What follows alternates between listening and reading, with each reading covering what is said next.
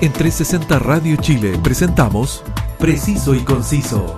Entrevistas, información y opinión con lo más relevante de la actualidad, cultura y espectáculos de Chile y el mundo. Conduce Roberto del Campo Valdés. Preciso y Conciso por 360 Radio Chile. Actualidad en línea. Saludos a todos y gracias por estar en la sintonía de 360 Radio Chile. Llegamos a todos ustedes por nuestra señal web o descargando la app en tu móvil para que disfrutes de la más grata compañía musical y la mejor programación. Te saluda Roberto del Campo Valdés y estás escuchando Preciso y Conciso. El 15 de agosto de 2021, Estados Unidos puso fin a su presencia militar de 20 años en Afganistán lo que a la fecha desató una crisis humanitaria y duras críticas a la administración de Joe Biden. Pero más allá de las implicancias políticas, ¿cuáles son los elementos más humanos de esta crisis? Para conversar está con nosotros el presidente del directorio del Centro de Cultura Islámica en Las Condes, fundado eh, por los descendientes de los primeros musulmanes llegados a Chile. Al teléfono, Fuat Musa. Muchas gracias, señor Musa, por estar hoy en Preciso y Conciso. Muy buena, mi estimadísimo. Un gusto hablar con, usted y con todos sus eh, auditores. Y estamos a su disposición para poder mostrar el parecer de nuestra comunidad musulmana respecto a los últimos hechos acontecidos eh, en, Asia Central. Señor Musa, eh, antes que entremos justamente en, en, los aspectos más coyunturales de esta situación, quiero preguntarle, ¿cuál, cuál es el sentir de la, de la comunidad musulmana en Chile y, y, de esta, eh, y de esta comunidad? ¿Cuántos afganos residen hoy en nuestro país? Bueno, el, sentir de nuestra comunidad es de una profunda congoja, de dolor, puesto que es nuestra comunidad la que está sufriendo durante siglos, así, eh, la opresión de una rama del Islam que es realmente intransigente. Es nuestra comunidad la que ha sido oprimida tanto en Irak, Siria, Líbano, y en este caso en Afganistán. En Afganistán existe una minoría de la etnia Hazara que tienen, no solamente son una etnia, una raza diferente, sino que también profesan el Islam chiita, razón por la cual los Pashtun, mayoría de, la población eh, afgana y de línea musulmana sunita, eh, los han oprimido, asesinado eh, en forma permanente desde la historia esa situación para nosotros es de, mucho dolor. En Chile, el año 96, eh, más o menos no me recuerdo bien la fecha que llegaron, pero en el año 96 había en Chile dos, dos, dos afganos. Teníamos una comunidad de dos afganos y hoy día ya llegamos a los 80.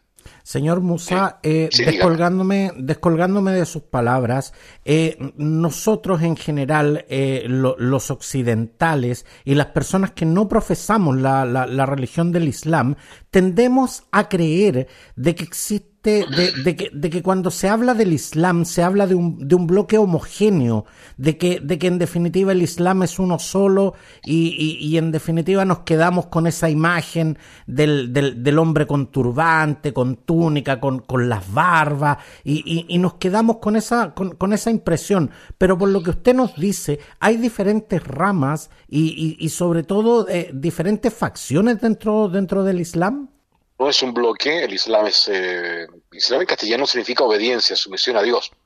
La persona que se somete a la ley de Dios es un muslim, significa en castellano un sometido.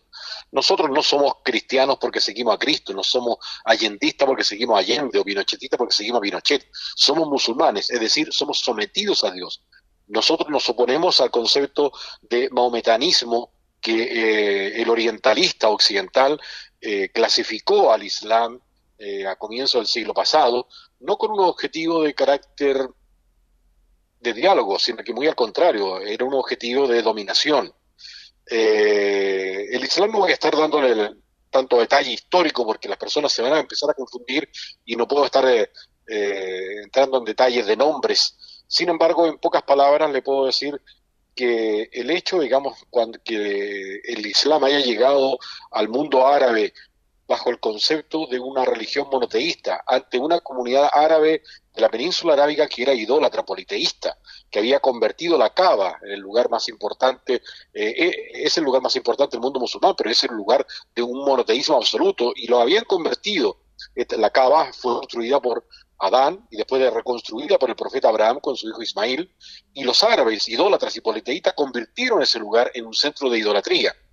Eh, viene el mensaje al profeta Muhammad, o Mahoma como mal llamado en Occidente, y allí comienza una difusión del Islam que duró 23 años aproximadamente, en donde esos árabes idólatras y politeístas y con muchas malas costumbres toman la religión, toman el Islam, pero lamentablemente al momento de la muerte del profeta viene la gran división ya entre dos líneas islámicas, una opresora y una otra, y otra oprimida, eh, que se va repercutiendo hasta el día de hoy. Hoy día tenemos eh, aproximadamente 57 países de mayoría musulmana, eh, más o menos 2.000 millones de, creyentes, de los cuales más o menos 1.500 serán no árabes, que no hablan árabe, no son árabes, ¿ya? La gente entiende, o sea, imagínense, o sea, el país más grande musulmán del mundo es Egipto. Dicho en fácil, digamos, yo puedo ser chileno y ser musulmán, de hecho. Lo que pasa es que el país más grande musulmán árabe es Egipto, más o menos 50 millones, pero tenemos Indonesia, que es el país más grande musulmán del mundo con 300 y tantos millones. Tenemos Pakistán, que no es árabe. Tenemos Irán, que no es árabe. Tenemos Bosnia y Herzegovina, que no es árabe. Tenemos Turquía, que no es árabe. Ellos tienen otro idioma, otra cultura, y dentro de cada país existen enormes minorías, enormes tendencias, enormes... Es como, a, ver, se lo voy a explicar en fácil. El amor a la Virgen María en Chile es muy distinto en Iquique, en La Tirana, a expresarlo acá en Santiago o en la isla Grande de Chiloé. Hay subculturas dentro de nuestro propio país, ¿ya? Entonces, de esa misma forma, imagínense que Nigeria tiene 100, más de 100 millones de habitantes. Estoy seguro que los auditores no tenían ni idea, ni saben dónde está Nigeria muchas veces en África, pero en qué parte de África, y menos van a saber que hay más de 100 millones de habitantes allí. Es una situación que se nos desborda porque el nivel eh, cultural de conocimiento que nosotros recibimos, tanto en los colegios como en los medios de comunicación, es absolutamente sesgado y extremadamente eh, pequeño. Eh, nosotros lo vemos como musulmanes cuando los analistas hablan en, las universidades o hablan en, fundamentalmente en los medios de comunicación, en la televisión, y realmente dicen una cantidad de tonteras que el periodista no es capaz de captar la mentira, o como decimos el chamullo en español, porque responden cualquier cosa porque no pueden quedar como tontos. Pero como el periodista no sabe y el público tampoco sabe, ellos dicen y hablan con su terno, su corbata, se ve muy circunspecto y resulta que están cometiendo errores graves, de tanto del tema eh, político como fundamentalmente religioso. Hoy día tenemos una realidad religiosa a nivel mundial y efectivamente hoy día tenemos un Islam eh, árabe, un Islam de diversos países árabes que es distinto a Arabia Saudita, al Líbano, ¿ya? O al Yemen, y tenemos un mundo musulmán de Turquía, de Irán, con objetivos, y, estamos hablando de países que fueron imperio, no estamos hablando de cualquier cosa, pero también tenemos un Islam latino, un Islam latino que crece muchísimo en Estados Unidos. Nosotros en el Instagram de nosotros, de Comunidad Musulmana de Chile, pusimos un video hace algunos tiempos que eh, de la televisión norteamericana, CNN, etcétera, y mostraban cómo es el crecimiento del Islam latino, en donde cómo puede ser que latinos, mexicanos, chicanos, etcétera, se convierten al Islam en Estados Unidos. Aquí, como de la misma forma que se convierten al Islam, eh, la gente que está en las cárceles eh, se convierte en evangélico, allá en el mundo, hay, en, en las cárceles hay mucha gente que se convierte al Islam, mucha inmigración, mucho americano que se casa con musulmano o musulmana, entonces existe ya un mestizaje impresionante. Sin lugar a dudas, que también hay un factor muy importante en Estados Unidos y en este caso en Brasil también, en donde gran parte de esos eh, pobres y humildes esclavos eran musulmanes, era gente de tribu, gente sin educación formal, era gente muy pobre, gente, todos sabemos quiénes eran los, los afroamericanos hace 200 años atrás pero tenían la religión islámica, tenían algún concepto de fe, de monoteísmo mezclado con su subcultura africana. Y de esa gente se trajo al Brasil y a la Argentina y a Estados Unidos las, ciertas cuestiones islámicas, ciertas cuestiones musulmanas. Y así muchos morenos afro afrodescendientes en Estados Unidos están volviendo al Islam con su propia historia particular. Hoy día acá en Chile tenemos la gran mayoría de los musulmanes que han llegado a nuestro país hace más de 100 años. Son producto, digamos, de la ocupación del califato eh, otomano, que no era otra cosa que el califato islámico. El imperio otomano era el califato islámico Bella, que fue muy opresor hacia el árabe cristiano y hacia el árabe musulmán chiita. Siempre los consideró como idólatras. Lo que pasa, señor Musa, yo le hacía esta pregunta justamente porque en los medios de comunicación, eh, en general, sobre todo los medios internacionales, lo que más hemos escuchado desde el 9 de julio en adelante es que los talibanes son una secta fundamentalista islámica ¿Es correcta eh, realmente esa apreciación, esa, esa descripción? sí, eh, en, parte sí, en parte sí. Eh, primero que nada, esto no es una cuestión de ahora, o sea, hace cuatro o cinco meses atrás los talibanes mataron a 40, más de 40 niñas de 12 años, Hazara, musulmanas chiitas. O sea, y esa información no apareció acá en los medios nuestros, no apareció. Entonces, la información que tiene el auditor es absolutamente sesgada dependiendo del gusto del medio de comunicación, en este caso chileno occidental. Entonces existen otras verdades que no son conocidas, por lo tanto el juicio que hoy día tenemos acerca de un hecho puntual es absolutamente equivocado porque no tenemos todas las herramientas para poder juzgar y poder tener una visión completa. Evidentemente, todos estos grupos, llamémosle talibanes, Boko Haram, frente al Nusra, eh, ISIS, Daesh, son lo mismo, porque todos ellos tienen un pensamiento que se le denomina salafismo.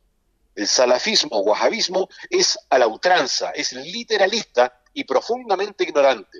Y tienen un muy mal concepto acerca del tema de la... Para ellos, por ejemplo, yo escuchaba una entrevista de una persona eh, musulmana que el hombre hablaba del el Islam puro. Y el entrevistador nunca entendió lo que era eso porque no, no, está en sus códigos y no tiene por qué saberlo. Nunca ha estudiado el Islam. Pero solamente al utilizar el concepto de Islam puro, eso quiere decir yo soy el dueño de la verdad, sin modificación y cualquier otro, otro cambio es un herético. Es decir, le voy a hablar en lo chileno.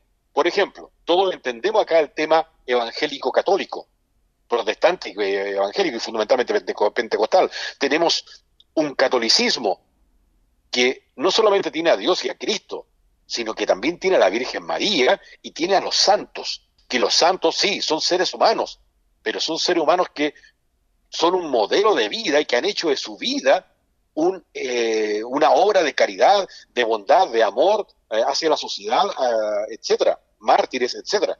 Sin embargo, en el mundo evangélico se rechaza total y absolutamente a la Virgen María total y absolutamente los santos. Entonces en el Islam existen cosas más o menos similares. Si usted vio que el ISIS el Daesh hace cuánto, cinco años atrás, destruyeron los museos en Siria, destruyeron los santuarios donde están enterrados santos, es porque simplemente ellos consideran que un museo es un centro de idolatría.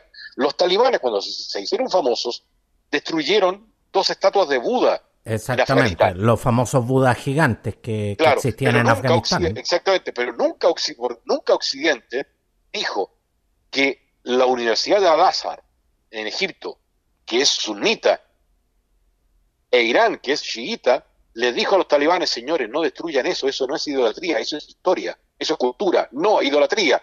Por favor, dennos y no lo destruyan, van a hacer un grave daño al Islam. Y lo hicieron porque son simplemente energúmenos, porque su mentalidad ya ha estado fuera de todo tipo de, mundo. O sea, cuando estamos hablando de que aquí nos gustan los The Beatles, es nuestra cultura, pero realmente usted va a hablar de, Beatles ah, en Afganistán o en otra parte del mundo, nadie lo conoce. Usted no conoce ningún cantante ni la cultura de Polonia. Nunca usted ha escuchado un cantante que habla cantando en polaco. Y si usted lo escucha en el TV cable, le va a llamar la atención y no le va a gustar porque su oído no está preparado. Entonces tenemos una serie de caricaturas producto del desconocimiento, absolutamente.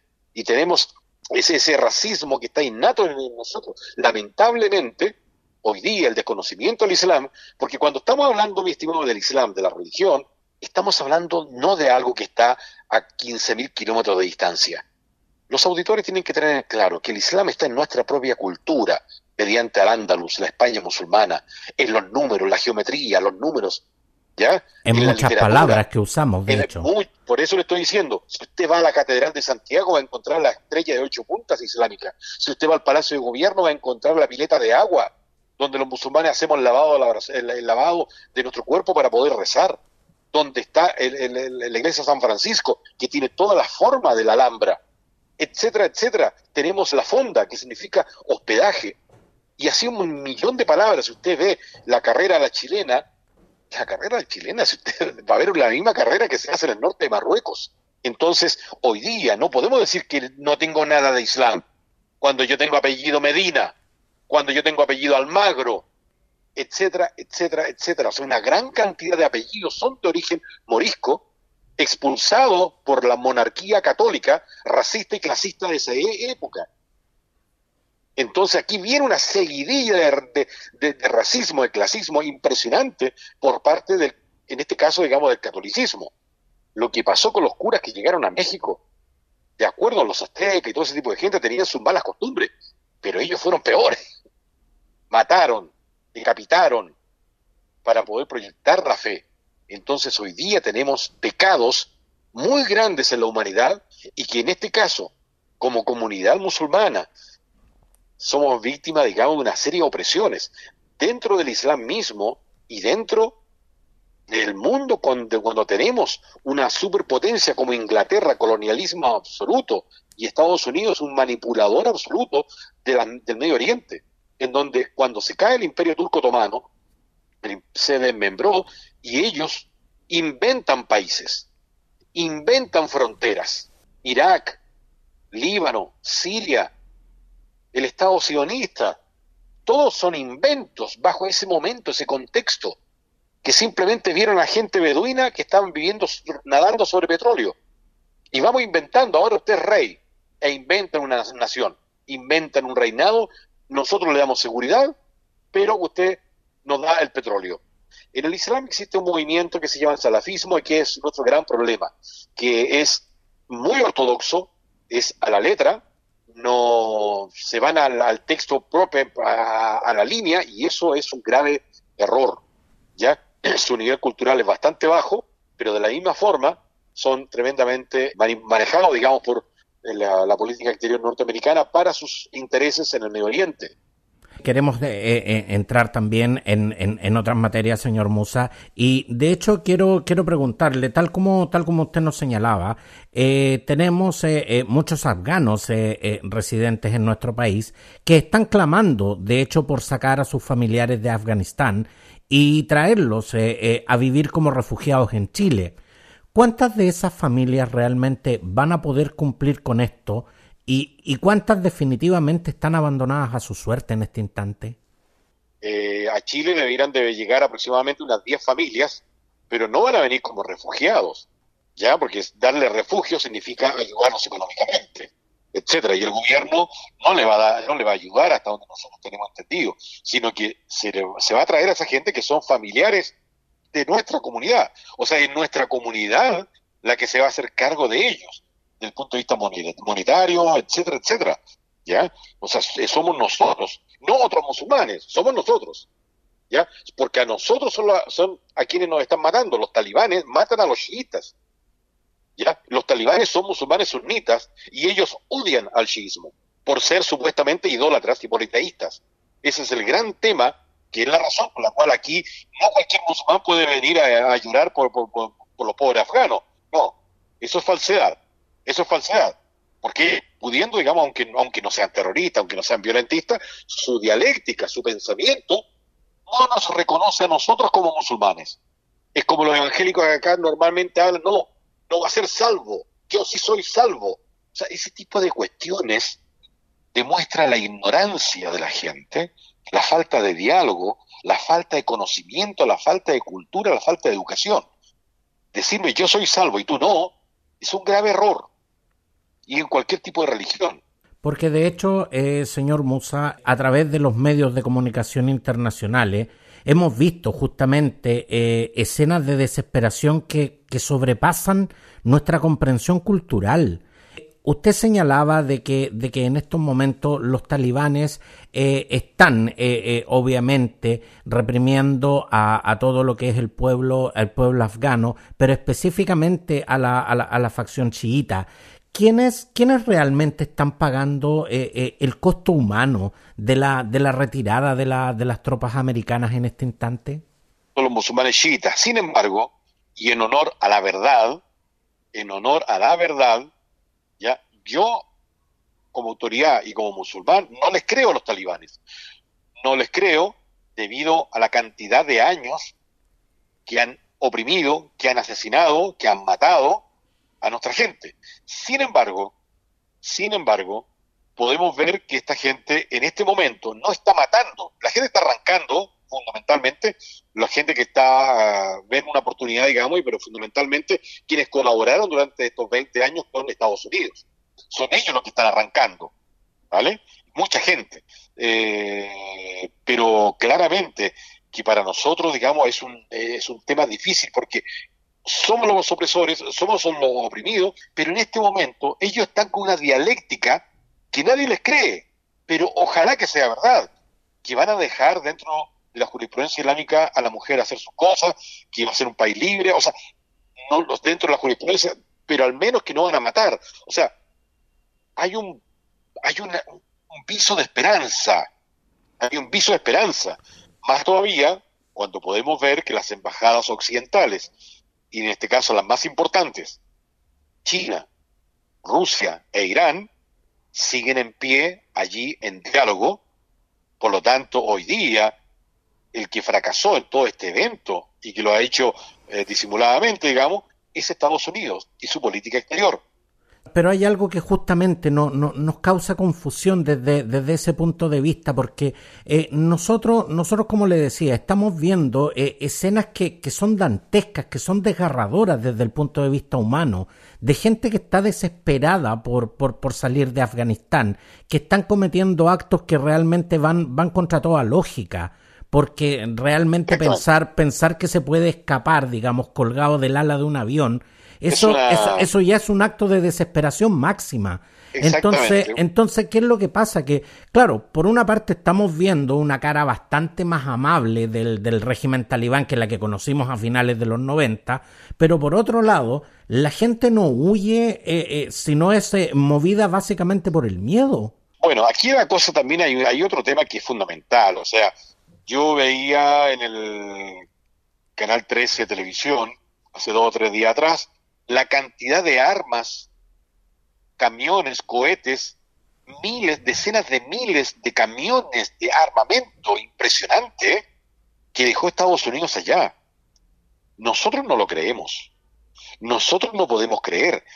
Estados Unidos siempre ha sido muy mal amigo con toda la gente que ha colaborado y claramente se han comportado de una forma eh, tradicional dándole la espalda a quienes han colaborado con ellos y lo han dejado votado a todos sus colaboradores, que esa es la realidad.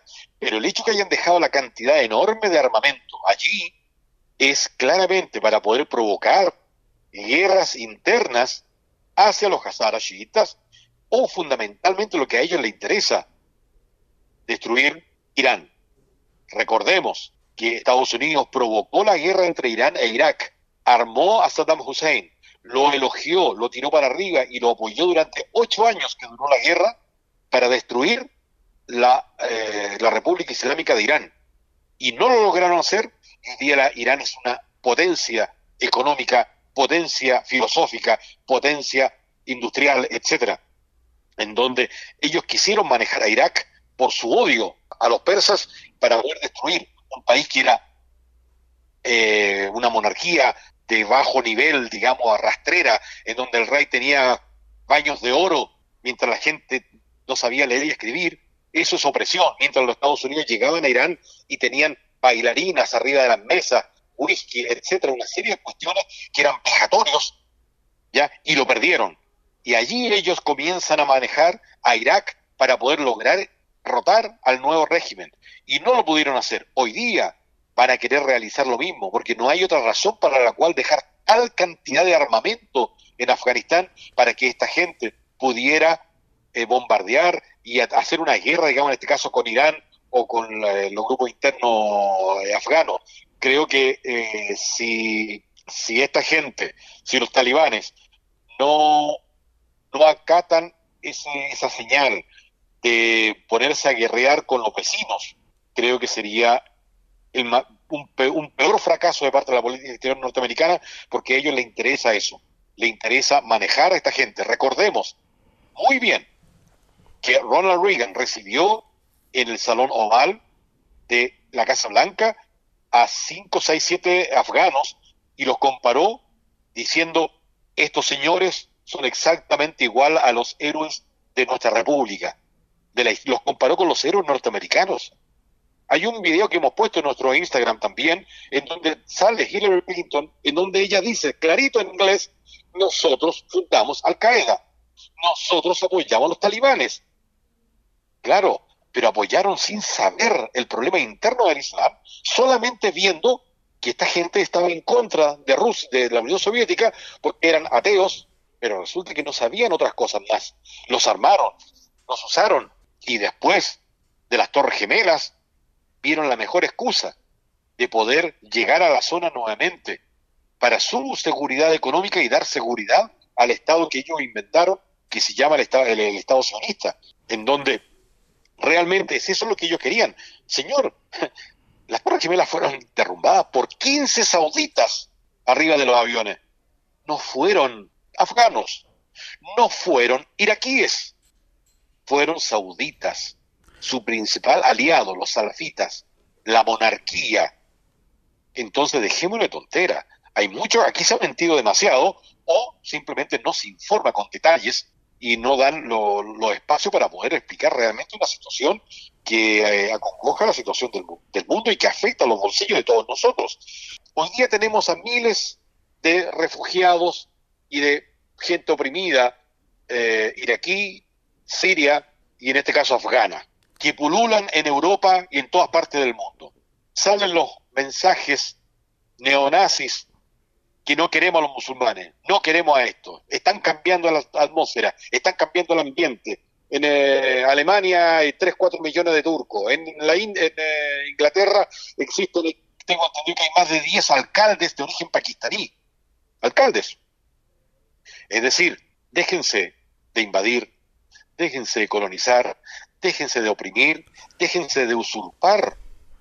Señor Musa, eh, de hecho, justamente eh, eh, quiero, quiero, quiero alcanzar a profundizar juntamente sobre, sobre algunos elementos porque hay, hay, una, hay, hay una situación que, que, particularmente nos llama mucho la atención, que es que hoy día los talibanes en, en el mundo occidental son personificados como lo más cercano a la barbarie y al, y al totalitarismo. Pero, pero ¿cómo se entiende que en un tiempo récord para cualquier ejército moderno hayan tomado entre el 9 eh, de julio y el 15 de agosto 34 provincias en, en, una campaña donde llegaron a apoderarse de cinco ciudades en tres días? Entonces, la pregunta, si me permite formular mi pregunta, señor Musa.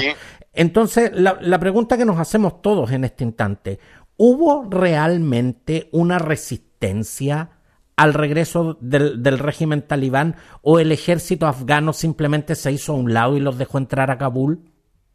Nada es casual. Nada es casual. Todo esto está planificado desde Donald Trump, se analizó, se pensó y no se hace puntada sin hilo. Y aquí voy a tener que defender a los, a los afganos y a los talibanes.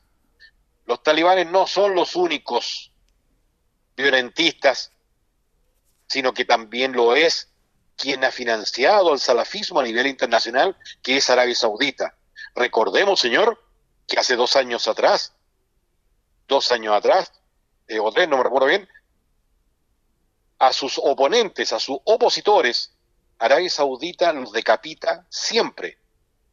Y cuando están manifestándose en la calle, como hace poco mataron, decapitaron a un niño de 14 años, esperaron cuatro años a que cumpliera los, los 18 y lo decapitaron a los 18 años. ¿ya? Han decapitado religiosos musulmanes chiitas. De, eh, trozaron al periodista Khashoggi en la embajada saudita en Turquía. Un comando, no me recuerdo, como 10 sauditas fueron a la embajada, lo esperaron allí al momento que iba a hacer un trámite y simplemente el hombre desapareció. Lo trozaron pedazo a pedazo. Estados Unidos hizo vista gorda, perdonó, también demos vuelta la hoja y aquí no ha pasado nada. Señor, Arabia Saudita es el principal aliado de Estados Unidos y a, Arabia Saudita se le perdona todo. Aquí no me vengan con cosas. ¿Hace cuánto? Hace recién, hace seis meses atrás, ocho meses atrás, una cosa así, le permitieron a la mujer eh, saudita manejar. No hay libertad religiosa en Arabia Saudita. Nada de lo que uno puede suponer en Occidente existe allá. Pero se le aguanta todo porque es el principal aliado económico y petrolero de Estados Unidos. Y los presidentes van para allá, se ríen, bailan con sables, lo pasan genial y los mantienen. Entonces aquí viene una parte de cinismo por parte de la política exterior norteamericana para el manejo del Medio Oriente y esta gente se aprovecha evidentemente que sí. Ahora el ejército estadounidense eh, ya tiene fecha de, salida definitiva, que es eh, el 31 de agosto, y las tropas de la OTAN que aún permanecen en Afganistán también, también tienen que salir. Eh, los talibanes, como, como lo conversábamos, han mostrado una cara bastante más tolerante en, en, materia, exactamente, en materia de respeto a, las libertades individuales y, los derechos humanos. Pero, pero realmente en su visión, señor Musa, ¿es posible ver a Afganistán como una sociedad pluralista, eh, tolerante y moderna con los talibanes en el poder? Dejemos de hablar con mentalidad chilena. Dejemos de hablar con mentalidad de Miami. Aquí hay una cuestión que Occidente ha manipulado, tergiversado, que es el tema cultural. Y nunca se han respetado las culturas y las religiones de la gente. ¿Vale? Se lo vuelvo a repetir. Ellos invadieron, ocuparon África. Vea las fronteras de África. Vea cómo han inventado países. Hasta ahora, hasta hace poco inventaron Sudán del Norte, Sudán del Sur, bajo un decreto. Naciones Unidas, vea la frontera, son líneas rectas. Vea la cantidad de países que sean, cómo fueron esas líneas rectas. ¿Usted piensa que le le importó a, a Churchill una línea recta, trazarla y dividir poblaciones, tribus africanas? No le interesó nada. No le interesó a los protestantes ingleses la vida de los indígenas norteamericanos. No les interesó nada. Mataron y mataron. Es eso. Cuidado, que cuando ustedes ven como asesinos a los talibanes, Oriente ve como asesino a los cristianos a la sociedad occidental cristiana ha matado, violado, torturado, robado, aniquilado. Vea los museos que hay en, Francia o Inglaterra. Piezas, hasta, hasta un Moai tienen. Hasta un Moai. Chileno. ¿Qué quiere que le diga? Son ellos los que han matado, asesinado y destrozado a la humanidad entera. Y no quiero que se escuche esto con una mentalidad de derecha o una mentalidad de izquierda con una mentalidad que eso es un completo error. Hay que abstraerse y ser humano, ser objetivo. Siempre hay una consecuencia. La consecuencia responde a una acción. Exactamente.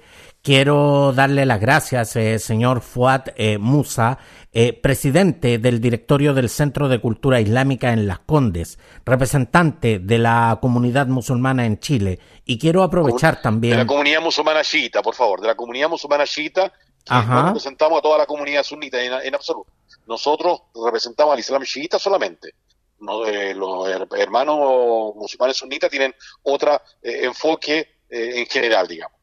Exactamente, hacemos, hacemos la aclaración y, le agradecemos también que, que, nos haga la salvedad, porque, porque tal como le decía, señor Musa, también hay, hay mucho de desconocimiento producto de la visión sesgada y muchas veces del sensacionalismo de algunos medios de comunicación, y por esa razón es que, es que estamos, eh, eh, algunas personas, tratando de hacer esa, esa, esa diferencia y tratando justamente de llevarle a la gente eh, información clara, precisa y veraz eh, sobre, sobre estos temas, de manera de que sean analizados en el contexto lógico también y en el contexto sociopolítico en que realmente se tienen que analizar. Por eso eh, quiero aprovechar de enviar un gran saludo a toda la comunidad que profesa la religión del Islam y que residen en nuestro país, porque más allá de las diferencias religiosas y culturales, somos todos seres humanos que ansiamos exactamente lo mismo, la paz. Exactamente. exactamente. Un millón de gracias por, su, por la oportunidad. Mi respeto a usted y mi saludo a todos los eh, auditores eh, a, su, a vuestra disposición. Muchas gracias, señor Fuad Musa. Encantado, un gusto. Igualmente. Y no te pierdas ninguna edición de Preciso y Conciso, porque todas y cada una de ellas están disponibles en las más importantes plataformas podcast. Sígueme en redes sociales. Gracias por su sintonía. Hasta la próxima. En 360 Radio Chile, esto fue Preciso y Conciso. Entrevistas, información y opinión con lo más relevante de la actualidad, cultura y espectáculos de Chile y el mundo, junto a Roberto del Campo Valdés. Preciso y conciso por 360 Radio Chile. Actualidad en línea.